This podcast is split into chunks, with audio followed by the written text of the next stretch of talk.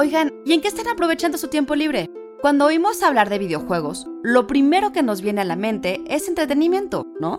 Sin embargo, ya desde los 70 se exploraba el potencial educativo de los juegos, eso que hoy se conoce como Serious Games, juegos diseñados para un propósito principal que no sea el mero entretenimiento y que hacen énfasis en el valor pedagógico de la competencia y la diversión.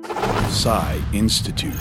Masterpiece Your Life. El término Serious Games fue definido a inicios de este siglo por los autores Michael y Chen como entornos creados para que el jugador experimente con problemas reales y con el descubrimiento de información y de conocimientos sin las consecuencias de la situación real.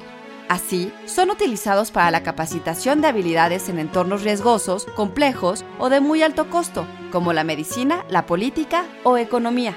Pero estos juegos no solo se encuentran en ambientes de riesgo, sino también en ámbitos comerciales como el turismo, donde te permiten probar un paquete vacacional antes de adquirirlo, o la arquitectura y la venta de bienes raíces, donde por medio de desarrollos para realidad virtual puedes visitar tu nueva casa o departamento antes de que comience la construcción.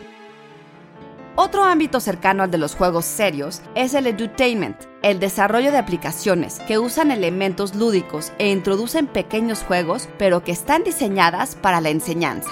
La finalidad de un serious game es siempre instructiva, y de ahí su uso para entrenamiento militar a través de videojuegos de simulación de vehículos militares o news games y videojuegos de denuncia y crítica políticas. ¿Ustedes qué podrían aprender en estos días de contingencia?